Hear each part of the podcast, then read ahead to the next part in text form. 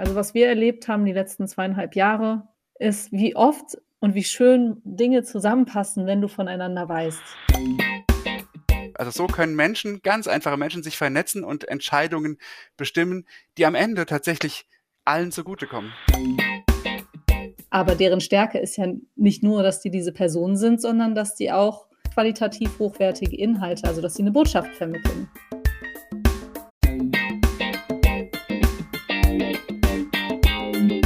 Hallo und herzlich willkommen zum Yeet Podcast, dein Podcast zum Thema Social Media für Glaube und Kirche.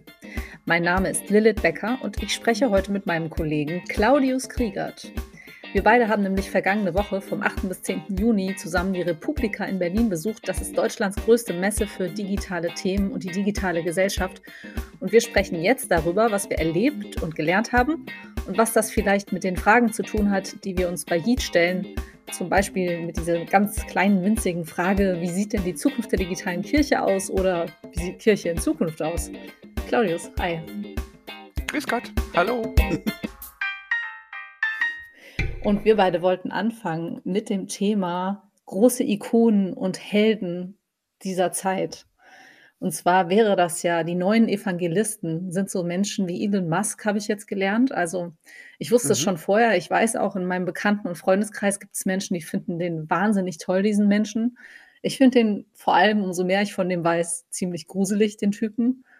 Spooky. Aber ähm, ja, also mich hat das dann, ich habe einen Vortrag gehört von Adrian Daub, Stanford-Professor, der gesagt hat, der wird so hochstilisiert wie ein Evangelist. Technologie als das Versprechen, dass es weiß, was die Zukunft bringt. Und Elon Musk weiß, was die Zukunft bringt, dass die Menschen dieses Bedürfnis haben und äh, nach Orientierung und nach Sinn. Und er hält das in der Hand.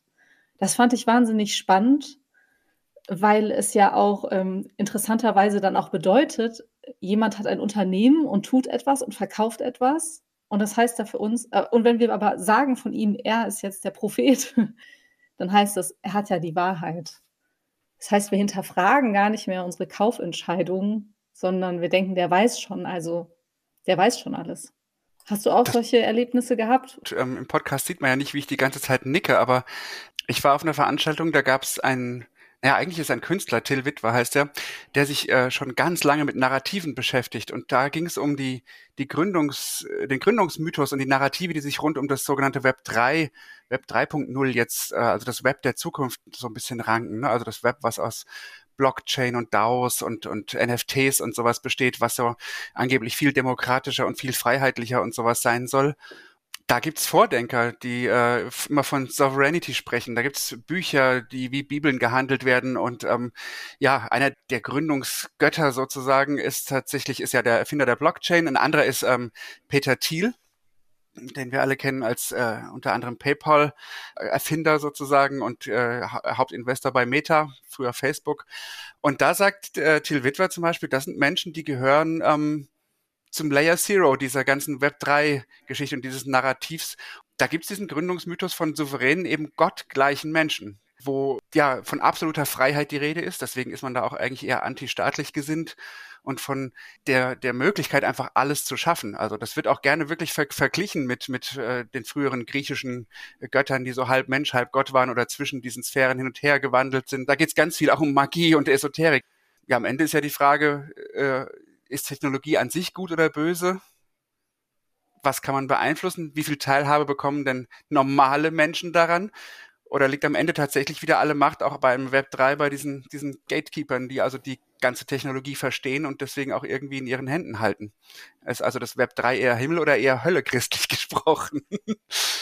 Tante hieß zum Beispiel der eine Mensch, der einen Vortrag gemacht hat von einer Stunde und das Web 3 seiner Sicht auseinandergenommen hat.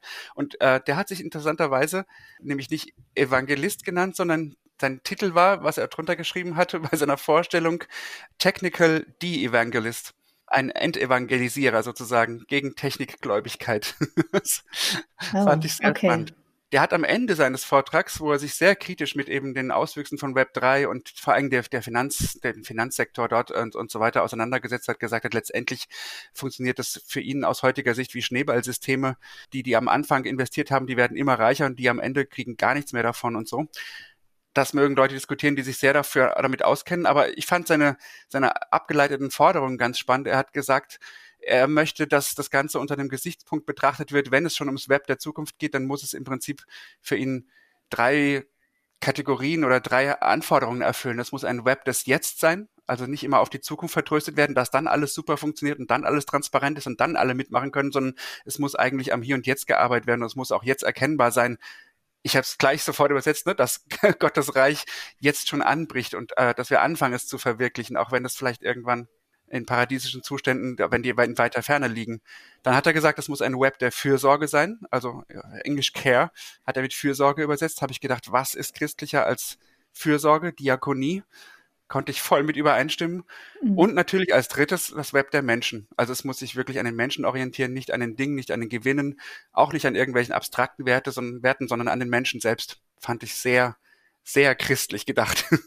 Ja, das erinnert mich auch an Adrian Daub, den ich vorhin schon zitiert habe. Der hat zwei Sachen gesagt, zum Beispiel Technologien schaffen nicht den Weltfrieden. Da würde er mit Tante wahrscheinlich übereinstimmen und mit dir. und äh, sie können aber einen Beitrag leisten, die Probleme unserer Zeit zu adressieren. Fand ich auch ganz gut. Also eigentlich sind sie auch ein Medium und sollten den Menschen dienen. Das ja, war auch ganz klar.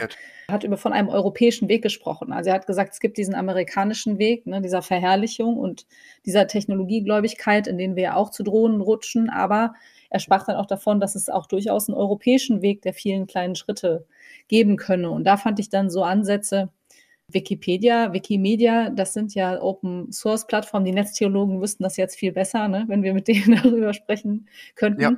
dass die öffentlichen Rechtlichen, öffentlich-rechtlichen in Deutschland zum Beispiel mit äh, Wikimedia versuchen und Wikipedia zu kooperieren, weil mhm. sie einen ähnlichen Auftrag haben. Also, dass sie nämlich jetzt Terra X zum Beispiel stellt Videos zur Verfügung für Wikipedia, die dann eingebunden werden. Mhm, das ist diese Wissenschaftsszene so, im ZDF, ne? Ja, genau. Ja.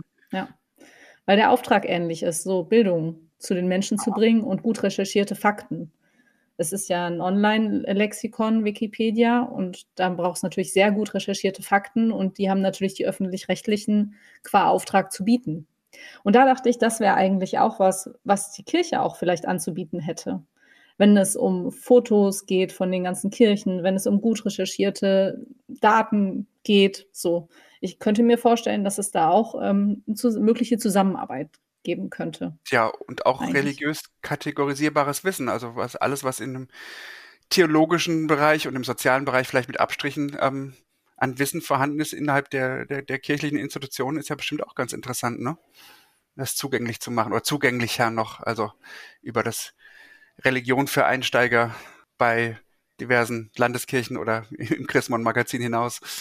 Sovereignty, äh, davon hattest du gerade gesprochen. Kannst du ganz kurz nochmal das erklären, was Sovereignty meinte? Das meinte er eben nicht dieses, ähm, das Web jetzt und Fürsorge und Menschen, oder? Das ist eine andere Theorie. Nein, das bedeutet im Prinzip, ähm, also das ist das Ziel, die Souveränität zu erlangen mittels äh, Technik, mittels Technologie, sich frei zu machen von ja, sämtlichen beschränkenden Faktoren und natürlich auch von, ähm, von jeglicher Kontrolle, also von, von staatlicher Kontrolle ist dort sehr oft gemeint oder von anderen Institutionen, sondern im Prinzip äh, souverän handelndes Subjekt sein zu können aufgrund technologischer Möglichkeiten und Überlegenheit, ja, geistigen Genius auch. Also ist wirklich, wir sprechen dort von, von Genies auch, die das erreichen können. Du warst noch bei einer Veranstaltung zu Verschwörungstheorien. Ja, von äh, Katharina Notschun wird es, glaube ich, ausgesprochen. Die hat auch ein, Buch zu dem Thema geschrieben, ein ganz tolles, mit VerschwörungsideologInnen äh, reden und diskutieren. Und da ging es jetzt speziell um die sogenannten Maschen der Verschwörungsideologen, wie sie sagt, äh, dass auch bewusst wenig gegendert wurde, glaube ich. Wie es ja oft heißt, dass es keine Beweise gibt, beweist, wie mächtig die Verschwörer sind, ne? Solche Maschen. Oder wenn alle Wissenschaftler uns widersprechen, sind wir das ganz Großem auf der Spur. So, solche Maschen, wo es dann ganz schwer wird, dagegen zu argumentieren, weil im Prinzip jedes Argument wieder nochmal ins Gegenteil verkehrt wird. Also, äh, oder ganz beliebtes Beispiel einfach auch oft als äh, rhetorische Frage vorgetragen wird. Also man hat ein, ein, vermeintliches Argument, ein verschwörungsideologisches, und das wird in Form einer rhetorischen Frage vorgetragen, also als Provokation. Aber hinterher sagt man immer, ja, ich habe es ja nicht behauptet, ich habe ja nur mal nachgefragt. Ne? So können sich einzelne Aspekte von Verschwörungsideologien, hat sie sehr schön an vielen Beispielen dargelegt, sogar widersprechen. Ne? Also ohne dass es weiter ein Problem macht für die Leute, die sie vertreten. Ähm, es wird immer genau das aufgenommen und eingepasst, was in das Gesamte passt und alles andere wird ignoriert. Oder auch bei Interpretationen genauso, ne?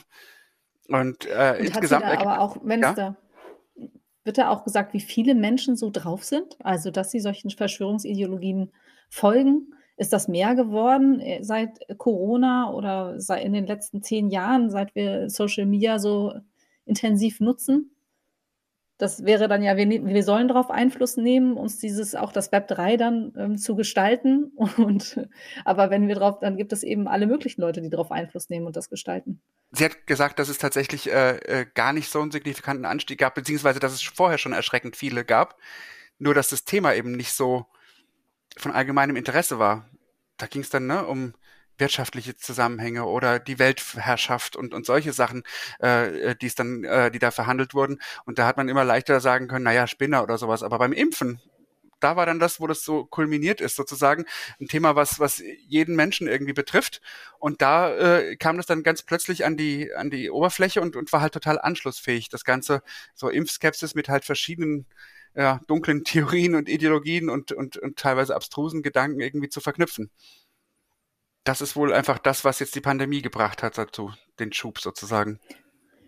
Und ich glaube auch, dass Menschen ja Menschen vertrauen, wenn sie deren Geschichten hören. Und da jetzt, wir hatten vorhin auch mal das Wort Gatekeeper, aber das hatten wir im Zusammenhang mit den großen Firmen des Silicon Valley eigentlich eher amerikanisch gedacht. Mhm. Aber es gibt ja auch sowas wie Gatekeeper zu Meinungen und Menschen, die Einfluss nehmen, alleine weil sie groß sind, also weil sie dann auch gehört werden. Umso mehr Follower sie haben, deswegen auch diese Hörigkeit, was Reichweiten angeht, habe ich das Gefühl. Also wir werden ja auch oft danach gefragt, wie viel mhm. Reichweite äh, jemand hat und ähm, ob die dann deswegen jetzt ganz viele Menschen in die Kirche wiederkommen, weil jemand viel Reichweite hat, was auch so ein bisschen lustig ist, finde ich, wenn man mal genau drüber nachdenkt. Haben ja. Menschen mit mehr Reichweite mehr zu sagen? Also ähm, Vielleicht nicht unbedingt, aber sie sind irgendwie wie so eine neue Währung, ne? Also, für für das ist ja auch bei Unternehmen, die jetzt sich Menschen suchen mit Reichweite, also Influencer, ist im Grunde mhm. ja eigentlich faul. Die müssen weniger Marketingbudget ausgeben, die geben das dann für die Influencer mehr aus, weil die ja schon eine Community haben.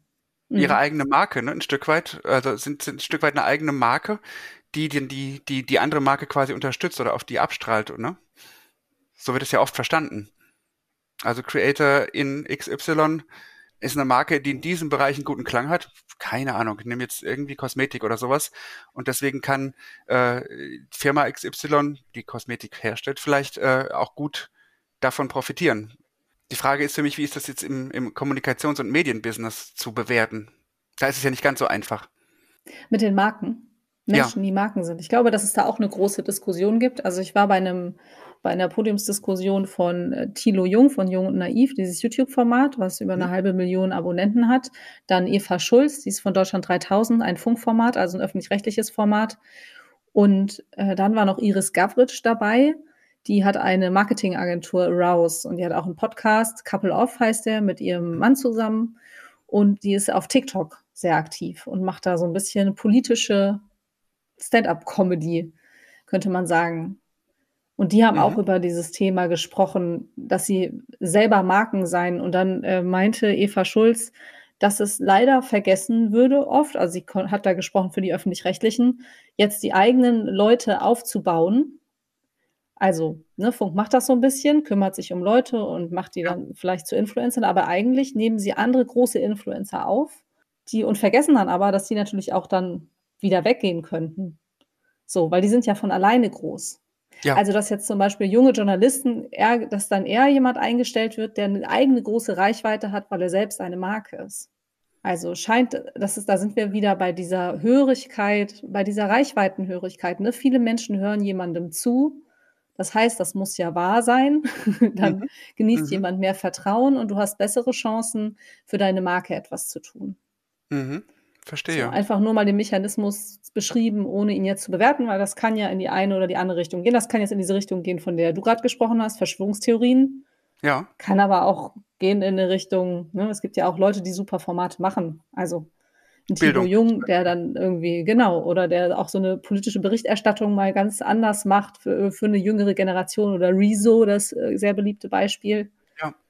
Mhm. und dann einfach innovative Formate ausprobiert und das kann, weil er gehört, gehört wird und dann wirklich auch ernst genommen wird, weil er diese große Reichweite hat. Mhm. Und so ist es ja mit den Verschwörungstheorien, umso mehr Menschen das liken, umso mehr Menschen das hören, dass etwas so und so ist, umso mehr Menschen glauben auch daran. Ich weiß nicht, was hast du über Verschwörungstheorien gelernt? Was machen die sozialen Medien damit? Soziale Medien sind natürlich ein Verstärker da. Das ist, ähm, also zumindest, wo sie algorithmisch äh, funktionieren und wo sie stark auf Emotionalisierung setzen und sowas. Also wenn es Konfliktlinien gibt, dann ist klar, dass quasi die die äh, Information, der Post, die Haltung, die am meisten provoziert, am stärksten Reaktionen und Emotionen hervorruft, dass das am meisten verstärkt wird. Und das ist ja erstmal ohne Prüfung des Wahrheitsgehaltes. Das äh, versprechen die Plattformen zwar jetzt immer häufiger, dass sie das äh, rausfiltern und das versuchen, aber der Mechanismus an sich ist natürlich erstmal der, dass er das verstärkt. Da war ich auch bei einer ganz lustigen Veranstaltung, eine Anwältin, die zum Spaß ähm, Bewertungen in Reiseportalen liest. Mhm. also die macht eigentlich wohl was anderes. Sie hat aber, liest das ganz gerne, also weil sie auch selber für sich persönlich guckt, ne, wenn ich in Urlaub fahre, äh, wie bewerten denn die Leute das Hotel? Wie bewerten die Leute das Airbnb? Wie bewerten sie denn die, die Fluggesellschaft so? Und dann hat sie so verschiedene Typen erstellt, wie Menschen so sind der Ankläger ne? oder jemand, der immer alles gut findet. Sie sagte, das Internet ist eigentlich vor allem eine Welt fürs Private. Also ich glaube, okay. zum größten Teil nutzen die Menschen das Internet privat. Das fand ich auch ganz interessant. Also, dass das die Sachen sind, die gut funktionieren. Okay. Zum Beispiel eben, wo fahre ich in meinen Urlaub hin? Und haben nicht diese Menschen aber dann auch eine ganz schöne, naja, Macht ist vielleicht übertrieben, aber einen ziemlichen Einfluss, wenn sie da bewerten? Ich persönlich lese immer die Null-Bewertung und die Fünf-Bewertung ganz ah, gerne, ah, okay. um mir so Bandbreite zu, haben. zu gucken. Ja. Äh, ja, ja, also so einmal quer durch und vielleicht dann auch nochmal jemand der Drei. Wenn dann, ja, lag ein Haar auf meinem Bett, weiß ich nicht, ob es jetzt so schlimm kann passieren, ne? Oder ein Socken auf meiner Fensterbank. Ja. Entschuldigung. Was auch immer. äh, Off-Topic, ein Socken auf der Fensterbank vergessen? Merkwürdig. Sowohl ja. beim Abreisen als auch beim Säubern des Zimmers. Hm. Ja, was, was machen wir jetzt damit? Ne? Genau. Oder es gab bei, beim All-Inclusive-Hotel auch sehr lustig, gab jeden Tag das gleiche Essen beim Buffet.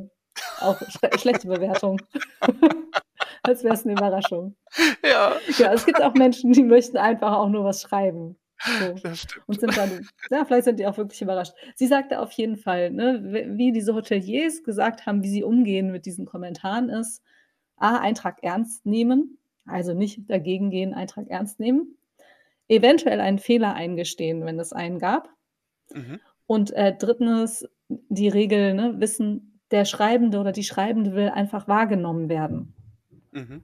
Also in der Regel ist das so, dass die Leute wahrgenommen werden möchten. Und wenn du dann freundlich antwortest, dann kann es das sein, dass du dann auch schon viel rausholen kannst wenn, was negative Bewertungen angeht. Aber was positive Bewertungen angeht, wahrscheinlich auch.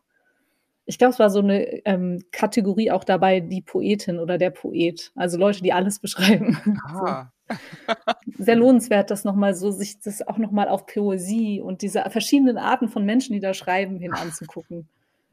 Das kann ich mir vorstellen. Ich, ich überlege auch gerade, ob es vielleicht äh, für die HotelbetreiberInnen äh, hilfreich gewesen wäre, diese Menschen vorher schon noch mehr wahrzunehmen. Vielleicht haben die sich auch von, vom Servicepersonal oder so missachtet gefühlt, wer weiß. Hätte es vielleicht auch schon zu einer besseren Bewertung geführt. Obwohl das ja schnell gehen kann. Also, wenn du eine Begegnung mit einem Menschen hast und du hast da nur einen Eindruck, dann hast du ja gar keine Chance mehr, das zu revidieren. Irgendwie ja. eine Hotelangestellte, die schlecht bewertet worden ist tatsächlich, Ihr kind wurde angerufen vom Kindergarten, äh, Kind hatte sich übergeben und sie war irgendwie in Gedanken schon weg und war wohl, sie sagte nicht unfreundlich und es war auch kein unfreundlicher Kommentar, aber sie wurde als äh, recht kalt dann, ne? Ja. Mhm. Kalt bewertet. Sehr, ne, das Personal wäre jetzt nicht gerade so besonders freundlich und sehr kurz angebunden. Sie war dann, sie hatte dann gesagt zu der äh, Anwältin, die sie befragt hatte, also ich dachte, ich hätte mir nichts anmerken lassen, aber ich hatte einfach da gerade einen schlechten Moment und habe deswegen so und so reagiert. Ist vielleicht auch mal ein Rat für Social Media und fürs Community Management. Das sind so, auch diese Kommentare sind so krasse Momentaufnahmen. Also wirklich, ist alle, jeder Kommentar für sich ist eine Momentaufnahme. Ganz Wer genau. schreibt da, in welcher Situation, mit wel, vor welchem Hintergrund gerade, was da Deswegen, alles mit einfließen kann. Deswegen hat ja äh, Johann Hinrich Clausen in unserer Podcast-Folge zu Hate Speech gesagt, wenn es bei Social Media möglich wäre, würde er ja dazu raten, das zu schreiben, den Kommentar und dann eigentlich nochmal zwei Stunden zu warten, bevor man ihn absendet. Ne? Das geht halt oft nicht in einer Diskussion irgendwie in den Kommentaren, aber äh, unter einem Post. Aber eigentlich wäre das oft hilfreich. Das habe ich auf der Republika mehrfach gehört. Eine Veranstaltung war ja auch zum Beispiel diese, diese Lesungen aus diesem Buch, die entstanden sind, äh, wo jemand da Hasskommentare, die er bekommen hat, äh, aufgrund von Artikeln auf Online-Portalen und sowas, sich die Zeit genommen hat und die Mühe gemacht hat, das hat ja auch Claudia Roth zum Beispiel schon gemacht, die zu beantworten, also auf die Leute einzugehen. Und er hat dann regelmäßig als Antwort bekommen, oh ja, ähm, äh, Sie antworten ja, das tut mir natürlich leid, dass ich Sie hier so angegriffen habe. Ich hatte gerade einen Strafzettel bekommen und dann ist mir auch noch die Flasche runtergefallen und in tausend Scherben und ich war so genervt und auf 180 und dann habe ich irgendwie noch diesen Artikel gelesen und dann musste ich meinem Ärger mal Luft machen, aber eigentlich hatte das gar nichts mit Ihnen zu tun und ich entschuldige mich dafür. So, ne? Das ist tatsächlich offenbar viel häufiger, als man denkt. Also, wie du sagst, Momentaufnahmen, definitiv. Du hattest aber mir vorhin noch, ähm, bevor wir auf, auf Aufnehmen gedrückt haben, erzählt, du hast irgendwas äh, dir auch angehört mit äh, ruhig schnell sein auf Social Media. Das passt ja. dann ja wieder nicht zu zwei Stunden liegen lassen, oder? Nee, das passt ja generell nicht zu Social Media, deswegen hat das ja Klausen auch so ein bisschen augenzwinkernd gesagt, ne? Also man kann sich eben nicht immer leisten. Das war eine sehr, sehr spannende Session, wo die Macherinnen des äh, Coronavirus-Update, also die Redakteurin und die äh, Autorin, ne, äh, auf dem Podium saßen. Äh, und die Katharina Marenholz eben, die, die Autorin des Podcasts, hat, das hat es, glaube ich, gesagt, dass es ähm, eine ihrer, eines ihrer Learnings war, dass es sich bei solchen Themen, die aktuell relevant sind und wo ein ganz großes Bedürfnis nach Informationen da ist, dass es sich total lohnt, schnell zu sein. Also dann lieber wirklich auch mal ähm, eine Extraschicht schieben und äh, schnell rauszukommen, äh, was aber nicht zulasten der Qualität gehen darf. Das, das, den Anspruch haben sie halt im Prinzip bei Wissenschaftsvermittlung ja immer. Also sie hat gesagt, äh, also es war halt wichtig, dass du Menschen mit Aspekt Expertise da hast, was Herr Drosten ja nun, äh, meine, äh, viele stehen ihm vielleicht ja kritisch gegenüber, aber also wissenschaftliche Expertise hat er ja auf jeden Fall nachweisbar, nachweislich.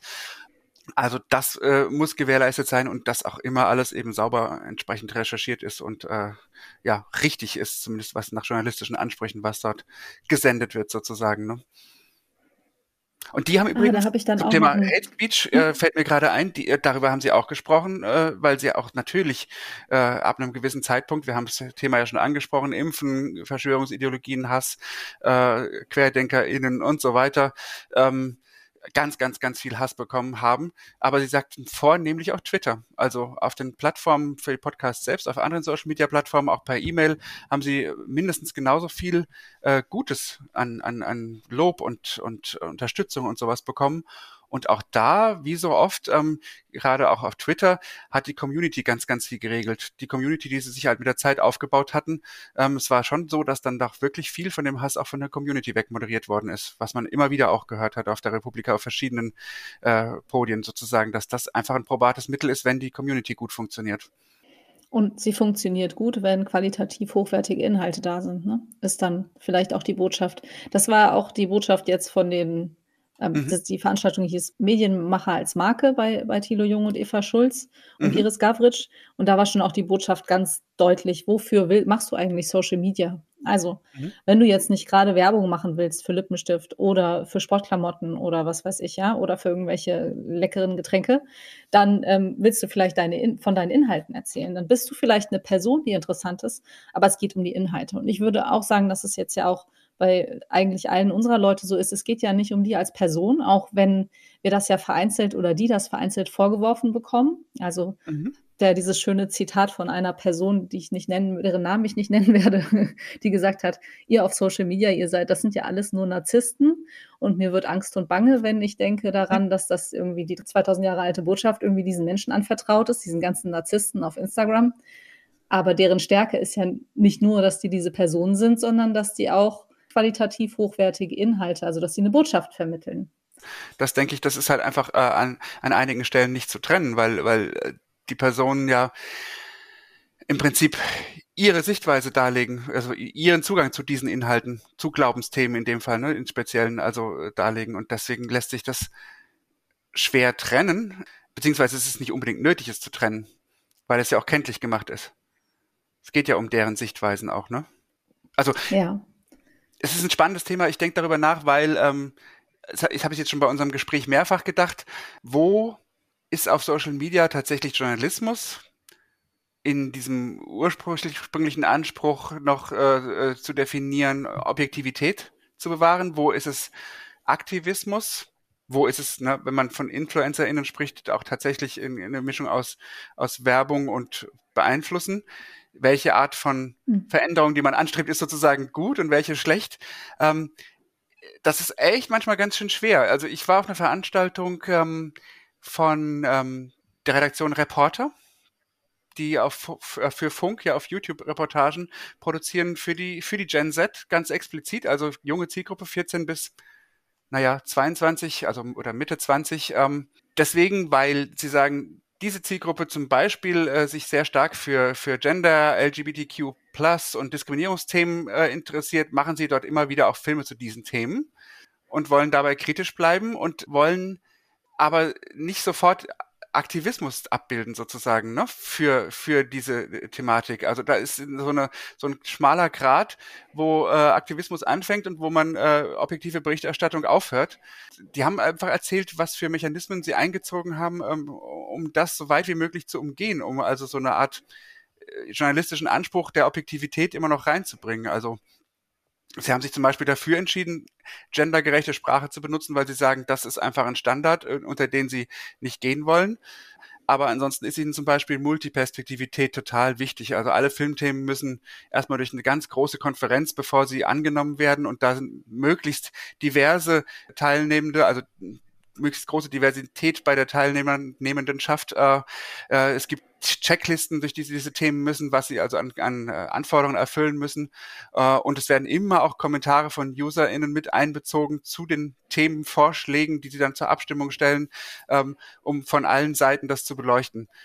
Ähm, der Rechercheweg wird immer bei YouTube in der Infobox gepostet, also man kann immer jederzeit nachgucken, was sind die Quellen, äh, wo kommen die, die, die Aussagen her, wer, wie sind die belegt. Ähm, und es wird immer auch eine, eine Gegenposition, eine sogenannte Gegenposition abgebildet. Also ein Beispiel zum Beispiel, ähm, wo es ganz schwierig war, haben sie gesagt, wo sie auch gucken mussten, wie sie die ProtagonistInnen schützen können, weil immer natürlich auch viele Anrufe kommen bei solchen Themen, war geschlechtsneutrale Erziehung. Also sie hatten eine Familie, in der äh, das Kind geschlechtsneutral äh, aufwachsen soll und die Eltern ähm, versuchen, dass äh, diese geschlechtsneutrale Erziehung sicherzustellen.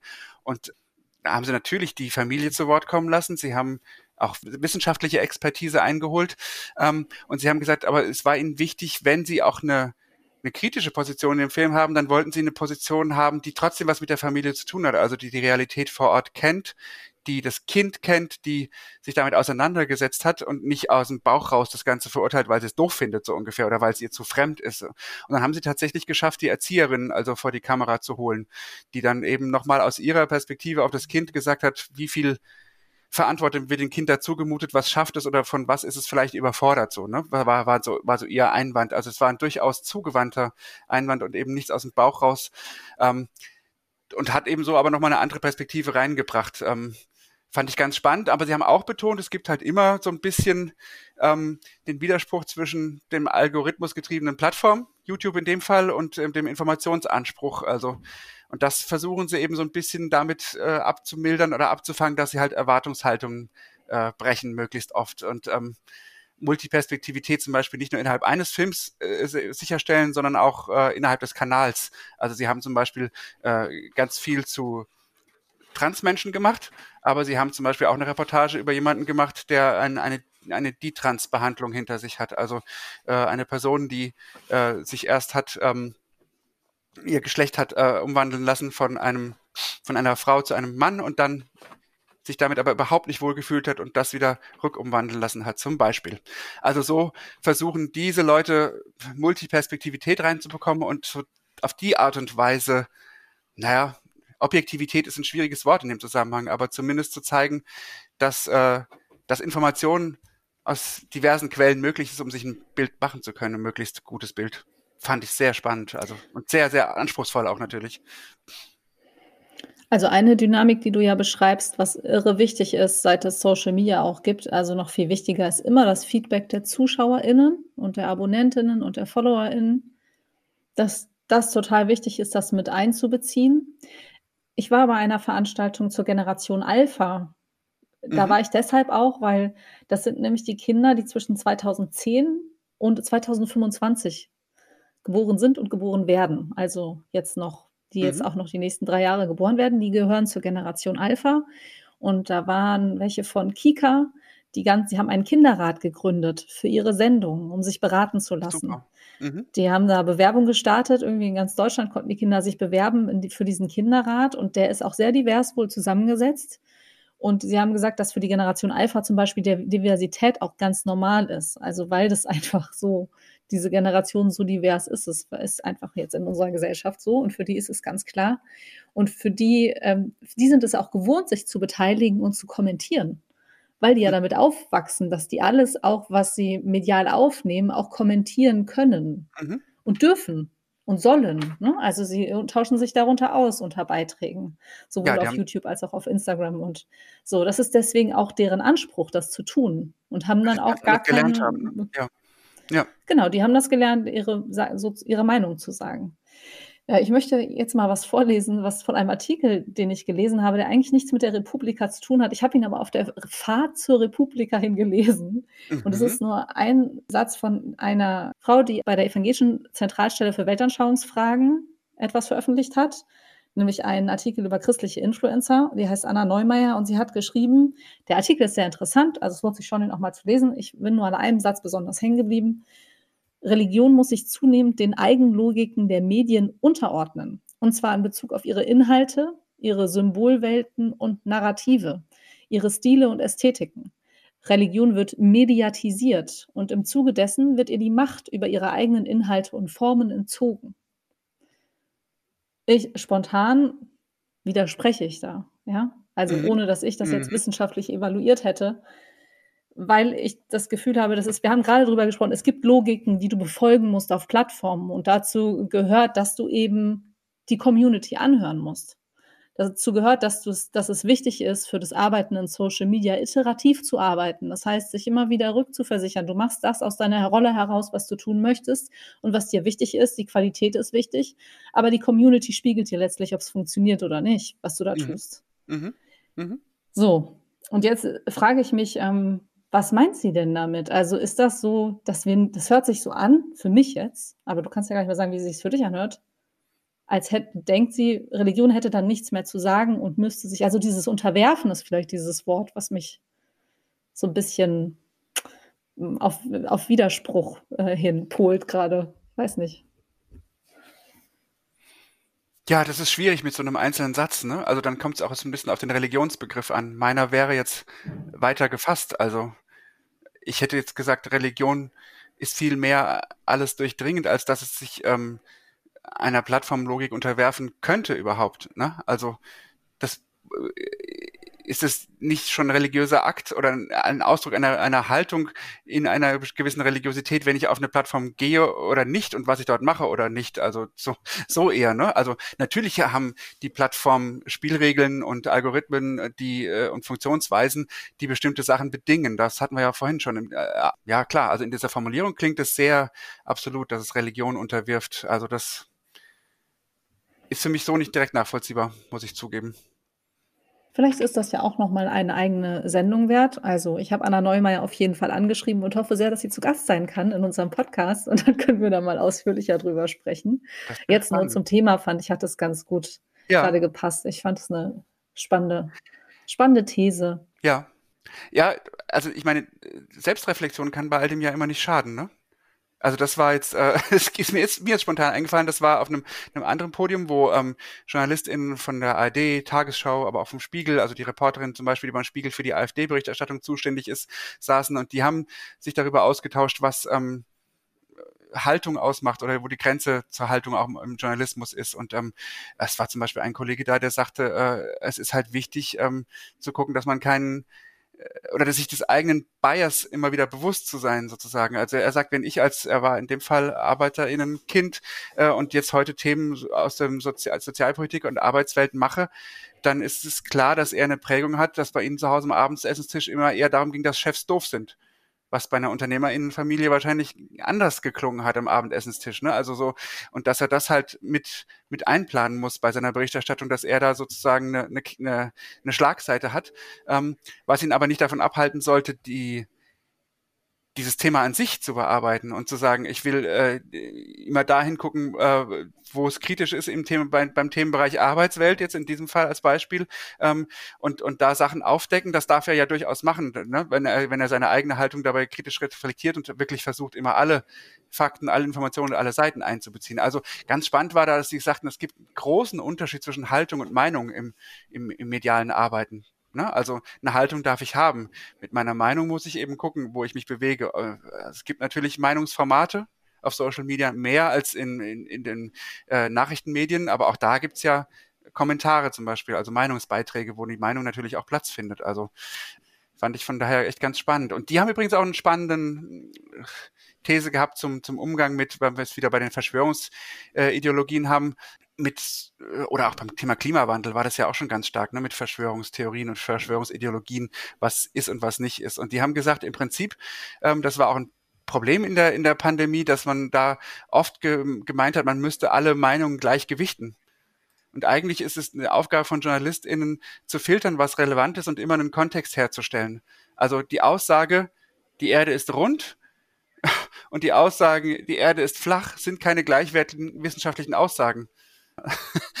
das war mir sofort einleuchtend, ja. Also man kann äh, bei beiden äh, nachrecherchieren und man kann sagen, okay, 99,99999 oder noch viel mehr Prozent aller WissenschaftlerInnen äh, sind sich einig, dass die Erde rund ist und es gibt eben nur einen verschwindend geringen Prozentsatz, wenn es das in der Wissenschaft überhaupt noch geben sollte, äh, der behauptet, dass die Erde flach ist, ja. Und dementsprechend muss es auch in der medialen Darstellung eben berücksichtigt werden. Das fand ich Fand ich ganz gut. Und die, auch die haben übrigens gesagt, dass nicht ausrechenbar sein Glaubwürdigkeit schafft. Also immer wieder mal Erwartungshaltungen brechen, immer mal wieder ein Thema von einer ganz anderen Seite beleuchten oder auch ein Thema überhaupt aufgreifen, womit das Publikum das Eingefahrene nicht rechnet. Und dann kann man eben auch immer wieder überprüfen, ob die eigene Erfahrung verallgemeinerbar ist oder nicht. Du hast gerade gesagt, Erwartungshaltungen brechen. Womit vielleicht jemand nicht unbedingt rechnet, der auf so eine Digitalmesse geht, ist, dass das Thema Tod dort auch zur Sprache kommt. Wir haben beide eine Veranstaltung besucht, also du sogar zwei, glaube ich, ich auch Ja, eine. genau. Und da Mhm. haben sie auch gesagt, sie hätten beim letzten Mal, als die Republika live stattgefunden hat, das erste Mal eine Veranstaltung zu Tod gemacht, also 2019, glaube ich, dann, ähm, weil jemand gestorben ist aus ihrem Kreis, der sehr für die Ah. Republika stand. Mhm. Und deswegen hätten sie das Thema dann mit aufgenommen, also das Thema auch Gedenken. Interessant Mhm. war, vielleicht aber auch für unsere HörerInnen nicht so überraschend, dass wir dann das war mehr so 'ne Diskussion, es war 'n Workshop, dass fast jede Person, die sich gemeldet hat, gesagt hat: „Ich bin evangelischer Pfarrer. Ich bin evangelische Theologin. Ich bin katholischer Priester in der Klinik.“ Also, es waren sehr viele Kirchenmenschen auch auf der Republika und die habe ich alle getroffen in diesem Raum gefühlt Ich sage ja immer, zum Thema. Sterben ist eine Kernkompetenz in der Theologie. Ja. Genau. Ja. Was hast du, ähm, zum Thema Tod und Sterben vielleicht gelernt auf der Republika oder ge Spannendes gehört? Also, eine Sache, die möchte ich gleich mal, äh, vorher erzählen. Die eine Veranstaltung, die, ähm die war eher 'n 'n Nebenaspekt des ganzen Themas, aber fand ich grade deswegen super spannend. Da war ich auch mit Veronika Rieger hier bei uns aus'm Netzwerk, ähm, und die ging um Computerspiele und den Tod.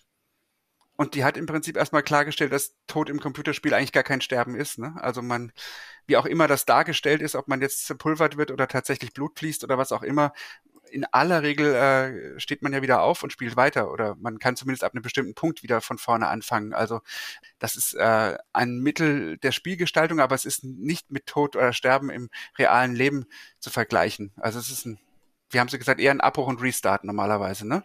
Und Ja, oder 'n dementsprechend das Verpixeln, ne? Also, meistens Ja. stirbst du ja, indem Ja. indem du verpixelt wirst. Da habe ich ganz kurz 'n gan 'n lustiges Ja. Beispiel zu, weil ich war bei auch einer Veranstaltung zum Thema Computerspiele, Ego-Shooter oder Roblox, was soll ich mein Kind spielen lassen? Und dann sagte sie so: „Ist doch total furchtbar. Also, da rennt jemand weg und du schießt der Person dann in den Rücken, die da wegrennt, ne? Die fällt Ja. dann um und muss dann an da muss dann an den Spielfeldrand, also, weil die verpixelt dann ja. Die darf dann ja dann irgendwie vielleicht erst später wieder dazukommen. Ja. Und dann hat sie 'n Bild eingeblendet von Völkerball. Ja. Und hat gesagt: „Kommt euch das bekannt vor? Völkerball, ne? Du schießt Aha. Person in den Rücken, die Die wegrennt die und die muss dann an den Spielfeldrand.“ Ja. Okay, Entschuldige.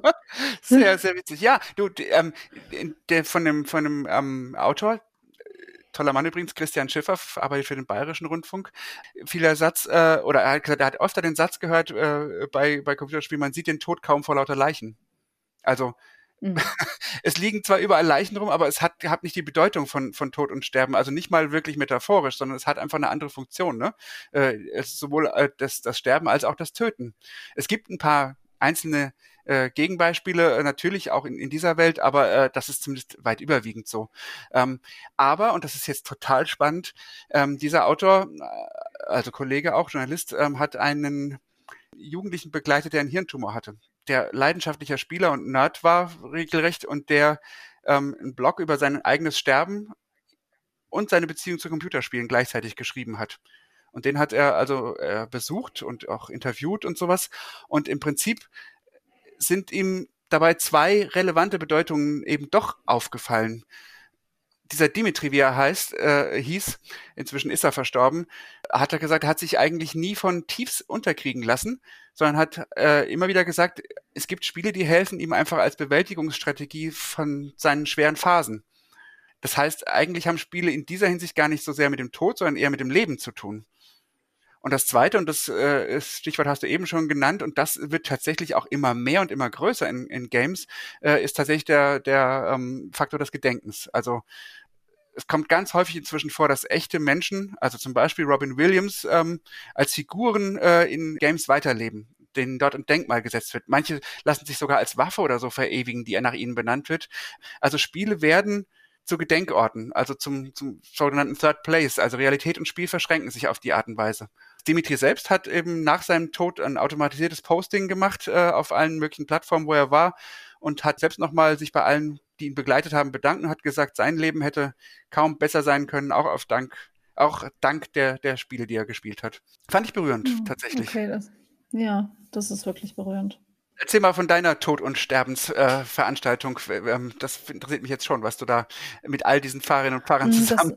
Das, das Zentrale, was ich interessant fand, kam tatsächlich ähm, von Carsten Kopja aus der EKM, der gesagt hat, äh, dass es so ein wichtig ist, einen digitalen Nachlass zu verwalten. Also was mache ich mhm. eigentlich mit meinem Facebook und meinem Instagram-Account, mit meinen Chatzugängen, also mit all diesen Zugängen, die ich habe und das auch in einem Testament zu regeln. Also was passiert mit meinem Account? Wird da alles gelöscht, alle Fotos?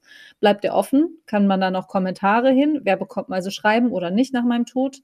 Bekommt jemand meine Passwörter? Wer bekommt die Passwörter? Also solche Dinge, einen digitalen Nachlass ja. zu, seinen digitalen Nachlass zu regeln. Also das fand ich zentral. Das fand ich das mhm. Interessanteste, neben allem anderen, was auch was Berührendes erzählt worden ist, auch an persönlichen Geschichten. Und so fand ich das doch als Nutzwert jetzt so am höchsten oder am bedenkenswertesten, weil ähm, ich habe meinen digitalen Nachlass noch nicht geregelt, du Claudius. Touché. Hm. Mhm. Touché. Ja, aber wir Memo denken immer, wir wären nicht dran, ne? Ja. Hm. Von wegen. Das Von passt wegen. dann auch jetzt super zu der Veranstaltung, die, auf der ich noch war. Äh, die hieß Asche zu Staub. Und da ging es um, um den Wandel eben in der Bestattungs- und Erinnerungskultur. Und sehr spannende Menschen, die da berichtet haben. Also das eine war eine freie Rednerin, die sich aufgrund eigener Betroffenheit ähm, vor allen Dingen zur Be Bestattungs- äh, und Be Beerdigungsrednerin hat ausbilden lassen, beziehungsweise weiterentwickelt hat und weiter selbst weitergebildet hat. Und spannende äh, Diskussionen damit auch anwesend Menschen hatte, weil am Anfang so ein bisschen auf dem Podium der, die Meinung vorherrschte, dass bei kirchlichen Bestattungen eigentlich nur die Fakten runtergebetet werden und etliche Pfarrerinnen äh, vor Ort dann eigentlich äh, erzählt haben, dass es im Gegenteil eher der Fall ist, dass es ja sogar im Gegensatz zu freien RednerInnen bei Pfarrmenschen oft so ist, dass die Menschen, die sie beerdigen, dass sie die lange Jahre gekannt haben, sehr eng begleitet haben, vielleicht auch im Sterben begleitet haben und dass da eine ganz, ganz enge Beziehung besteht, auch oft eine persönliche Betroffenheit und dass sie sie eben sehr gut kennen und auch die Angehörigen. Also dass das eben einer der Vorteile ja noch ist von, von einer Ortsgemeinde und, und einer entsprechenden Kultur vor Ort. Dann war noch eine, eine Trendforscherin tatsächlich auf diesem Gebiet äh, äh vor Ort, ein Mensch, ein Unternehmer, der äh, die Reerdigung äh, vorantreibt in Berlin. Das ist eine Art und Weise, Menschen zu bestatten, dass sie innerhalb von, also in, innerhalb von einem Verfahren, innerhalb von 40 Tagen ähm, der menschliche Körper zu Humus wird, verarbeitet wird und tatsächlich dann also eine Erdbestattung nachhaltig und umweltschonend stattfinden kann, im Gegensatz zu 14 Tage. 40. der biblische Zeitraum von 40, 40. Tagen tatsächlich, ja genau. Da Ei, ist ein speziellen Behälter, der in so einer Friedhofskapelle dann steht und auch besucht werden kann.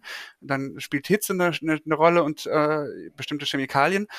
Und am Ende ist das ähm, eben ganz sauberer Humusboden, der dabei rauskommt, hat gerade bei der Nachhaltigkeit viele Vorteile, hat erzählt, wie viel Friedhöfe wirklich Schwierigkeiten haben mit dem, was, ne, sowohl von den Särgen als auch Menschen, die Prothesen haben, die äh, Medikamente genommen haben und sowas, was das für Schwierigkeiten für die Böden und die Vegetation mit sich bringt. Aber auch und noch viel, viel relevanter inzwischen, weil sich mittlerweile viel mehr Menschen verbrennen lassen, als eben äh, im, im, mit, mit ihrem Körper bestatten. Ähm, was natürlich auch äh, Schadstoffe und vor allen Dingen Energieverbrauch für diese Krematorien äh, gebraucht wird und, und zur Verfügung stehen muss. Weshalb das wirklich eine, eine spannende Alternative scheint. Also da, der war noch da und hat erzählt. Und dann hatte ich äh, eine Frau, die heißt Mathilda Goldreden und die hat ähm, sich zur Aufgabe gemacht, äh, schon vor der Pandemie, aber da war das dann besonders spannend und, und hilfreich, virtuelle Trauerräume zu bauen. Also äh, Räume, die ähnlich wie digitale Konferenzräume funktionieren, die aber eben natürlich individuell gestaltet werden können, die die Orte zum Trauern und, und der Stille sein können, zum Abschied nehmen, die die Trauerfeier nicht ersetzen sollen, die aber natürlich, wenn so eine Lage wie die Pandemie ist, auch auch als Ersatz dienen können, wo ja tatsächlich auch teilweise Beerdigungen äh, nicht möglich oder nur im engsten Kreis möglich waren, die aber auch Ungleichzeitigkeit ermöglichen. Also wenn Menschen auf anderen Kontinenten wohnen Angehörige oder wenn, wenn Freunde und so weit weg sind, dass sie dann trotzdem einen Ort haben, zu dem sie gehen können, was sie sonst vielleicht nicht könnten. Ähm, das fand ich eine schöne, also und die kann man natürlich dann sehr, sehr individuell gestalten mit Musik und und und mit ähm, Design und Interieur und allem drum und dran, äh, die Zugänge verteilen, dass man auch sicher ist. Äh, Datenschutz wird natürlich beachtet und sowas sind ja aber auch alles Themen ja, da. Also das gilt war, natürlich auch ja. für den Bereich vor dem Tod, also fürs Sterben. Das war zum Beispiel in unserer Session dann Thema. Ah dass Aha. es dann zum Beispiel viele jetzt in dieser Corona-Zeit, wo Menschen nicht ins Krankenhaus durften, das wichtig war, wenn Tablets da waren, dass Angehörige die sterbende Person auch nochmal sehen konnten, wenigstens auf mhm. dem Tablet. Wenn mhm. du mit Videotelefonie das machen konntest, aber das Krankenhaus da natürlich auch noch nicht so gut ausgerüstet sind, dass sie das flächendeckend konnten.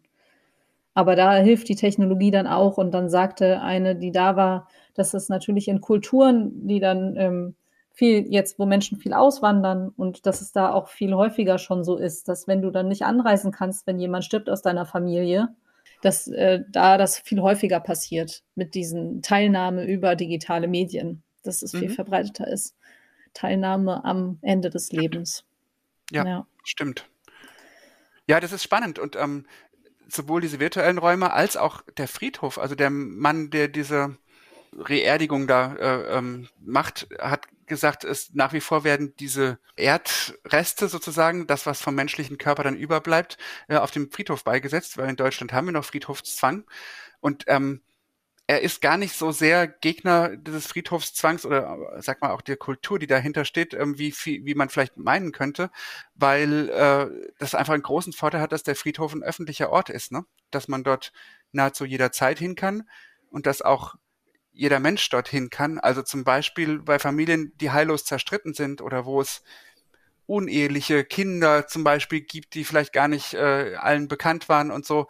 Auch die können, äh, haben einen Ort zum Trauern, was jetzt zum Beispiel, wenn du deine Urne zu Hause mitnimmst und auf das Kaminsims stellst, alle anderen ausschließt. Ne? Also fand ich auch nochmal einen spannenden Gedanken, der, wenn man ins Digitale denkt, natürlich dann auch noch viel offener ist. Also auf jeden Fall aber gut, einen, einen Ort zu haben. Überhaupt, also es kam dann auch ganz organisch auf das Thema, dass auch einen flexibleren Umgang mit und ein flexibleres Bewusstsein mit Trauer und Trauerphasen geben müsste. Also dass ganz, ganz vielen, insbesondere Arbeitszusammenhängen, da immer noch gar kein guter Umgang mit ist und gar keine Akzeptanz für, für den verschiedenen Umgang, dass die Menschen eben sehr verschieden damit umgehen müssen und können ja, am Ende hieß es, äh, es ist einfach wichtig, äh, den, den Tod ins Leben zu holen. Also die eine sagte auf dem Podium, Zitat, wer sich mit dem Tod beschäftigt, beschäftigt sich, eben auch mit dem Leben. Und ich meine, das Wahre kann man es ja kaum ausdrücken. Mhm, ich finde es ein sehr schönes Schlusswort, aber wir haben noch zwei Fragen, Claudius, die wir immer unseren Gästen stellen. Und ich finde, die sollten wir trotzdem beibehalten, weil die gehören einfach zu diesem Podcast dazu. Die erste Frage davon ist, wenn du auf einer Bühne wärst, und wir nehmen jetzt mal eine Republika-Bühne vielleicht. Welches Thema mhm. würdest du da gerne mal vortragen auf so einer Bühne oder worüber vielleicht auch in einem Podium sitzen? Worüber würdest du gerne mal sprechen? Und vielleicht auch vor wem? Wer, wer sollte da sein? Das trifft mich jetzt völlig unvorbereitet. ich wusste, ich bin auch unvorbereitet. Nein, im Ernst. Deswegen habe ich auch zuerst gefragt. Ich gebe jetzt mal eine Antwort, die vielleicht äh, langweilig erscheint, weil die mir jetzt leicht fällt und trotzdem ist sie mir eigentlich, kommt sie bei mir aus dem Herzen. Ich würde, glaube ich, gerne das, was ich äh, auf der Republika am, ich glaube, es war der Mittwochabend erlebt habe, vor einem Kirchenpublikum spezifiziere ich gleich näher. Ich will nur kurz erklären. Es gibt auf der Republika immer eine Predigt, jedes Jahr. Das nennen inzwischen wirklich alle so. Äh, Sascha Lobo, wer ihn nicht kennt, mag ihn bitte googeln, hält zur besten Sendezeit um 20 Uhr auf der größten Bühne, äh, auch live übertragen, eine einstündige Rede zur, zur Lage der Nation und der Technik sozusagen, kann man sagen. Und, ähm, und die ist natürlich immer sehr viel beachtet und sehr viel diskutiert. Und äh, es ging dieses Mal um ja den Stand, wo wir eigentlich sind mit Digitalisierung und mit der gesellschaftlichen Teilhabe daran. Und er hat ähm, ganz stark gemacht, dass äh, viele der Bewegungen in letzter Zeit, die erfolgreich waren und gesellschaftlich was verändert haben, Hashtag-Bewegungen waren. Also Hashtag MeToo, Hashtag Fridays for Future, Hashtag Black Lives Matter.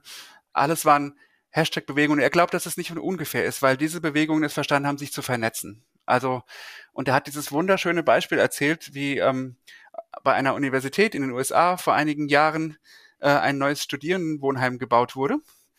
Und das war ganz, ganz, ganz furchtbar hässlich im Stil des Brutalismus. also zumindest haben die meisten Studierende das so empfunden und es gab ganz viel äh, Widerstand gegen dieses Wohnheim und da haben die gesagt, na, also abreisen können wir das jetzt nicht mehr, aber wir machen euch einen Vorschlag, ihr dürft den Platz davor gestalten. Komplett, ne? Also ein riesiger, mhm. großer, freier Platz äh, im Übergang zur Universität. Ähm, also sehr groß. und da dürft ihr euch austoben, also ähm, wie auch immer ihr das macht. Und dann kamen ähm, findige Köpfe auf die Idee und haben gesagt, okay, lasst uns da einfach mal Rasen sehen, auf den ganzen Platz. Für ein halbes Jahr lang oder ein Dreivierteljahr lang wurde da also einfach Rasen ausgesät und nichts damit gemacht. Und in diesem Dreivierteljahr sind Menschen kreuz und quer über diesen Platz gelaufen die mussten zu ihrem Institut, die mussten zur Mensa, die wollten zur Bibliothek, die wollten Leute besuchen, die haben äh, ihr Fahrrad geschoben oder was auch immer und haben sich immer den günstigsten und besten Weg äh, quasi da ja rausgesucht, weil der Platz war ja völlig frei und ohne eine Barriere, ohne eine Richtungsmaßgabe äh, oder ohne, ohne irgendwas. Und nachdem das Dreivierteljahr um war, haben sie geguckt, welche Wege waren, sind am meisten ausgetreten, wo sind am meisten Leute gelaufen und die haben sie dann befestigt. Also planiert äh, oder mit Kies bestreut, was auch immer sie dann gemacht haben. Und daraus sind dann die Wege entstanden. Und ich finde, das würde ich gerne einfach einer größeren Versammlung von kirchenleitenden Menschen mal erzählen und würde sagen, so funktioniert sowohl Teilhabe als auch Vernetzung. Also so können Menschen, ganz einfache Menschen, sich vernetzen und Entscheidungen bestimmen, die am Ende tatsächlich allen zugutekommen. Also die dann wirklich, wo alle was von haben. Fand ich ganz wunderbar. Also in diese Richtung, das fände ich gut. Und du? So, das finde ich richtig cool. Gen genau das, Claudius. Ich möchte bei dir im Publikum sitzen und laut klatschen, wenn du diese Rede hältst. Ja, finde ich also richtig berührend. Das beschreibt es doch sehr schön. Diese Arbeit, die wir hier auch machen und die genau. wir uns wünschen. Also vielleicht kann ich dann die Frage beantworten, was für mich digitale Kirche ist. Kannst mhm. du dann ja auch machen. Und für mich ist digitale Kirche eine Bewegung, die versucht, auch diese Kirche zu erneuern und gut zu machen, an dem zu arbeiten, wofür Kirche eigentlich das Werkzeug ist. Am Reich Gottes, wenn du so willst, auf Erden. Also, dass wir genau jetzt damit anfangen. Also digitale Kirche ist für mich ein Melting Pot von neuen Ideen, von Menschen, die mitgestalten wollen, von ganz vielen Idealisten und von Vernetzung. Ohne Vernetzung geht es nicht in digitale Kirche. Also was wir erlebt haben die letzten zweieinhalb Jahre, ist, wie oft und wie schön Dinge zusammenpassen, wenn du voneinander weißt.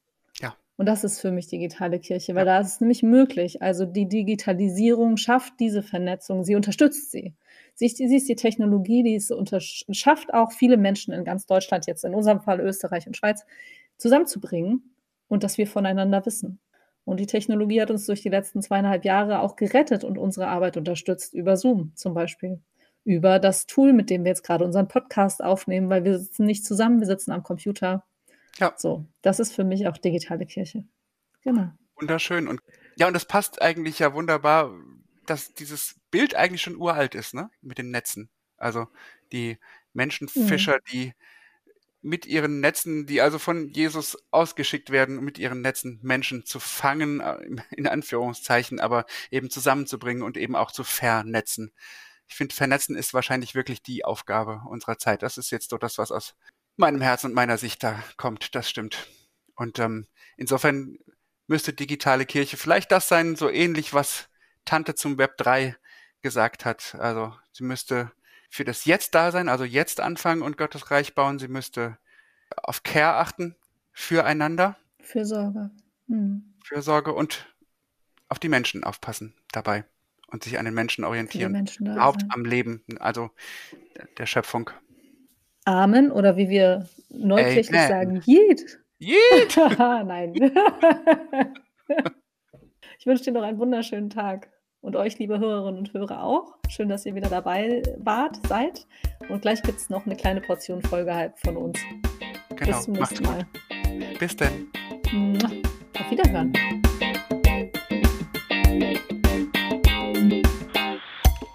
Folgehype. Hype, Hype, Hype, Hype, Hype. Mein Name ist Tobias Sauer. Ich bin Initiator des Ruach Jetzt Netzwerkes. Und äh, ich stehe A total auf YouTube und B da unter anderem auf dem Kanal von Ali Abdal.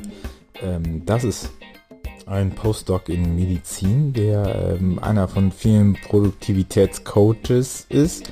Das klingt mega unsexy. Ich mag aber seine Videos, weil sie sehr kurzweilig sind. Ähm, sehr on point, wenig Hokuspokus, sehr ehrlich ähm, und dabei nicht so du kannst alles schaffen, wenn du es nur willst, sondern schon ein bisschen mit Köpfchen, ein bisschen mehr Strategien. Ich habe von dem schon viel gelernt. Kann ich dir nur empfehlen.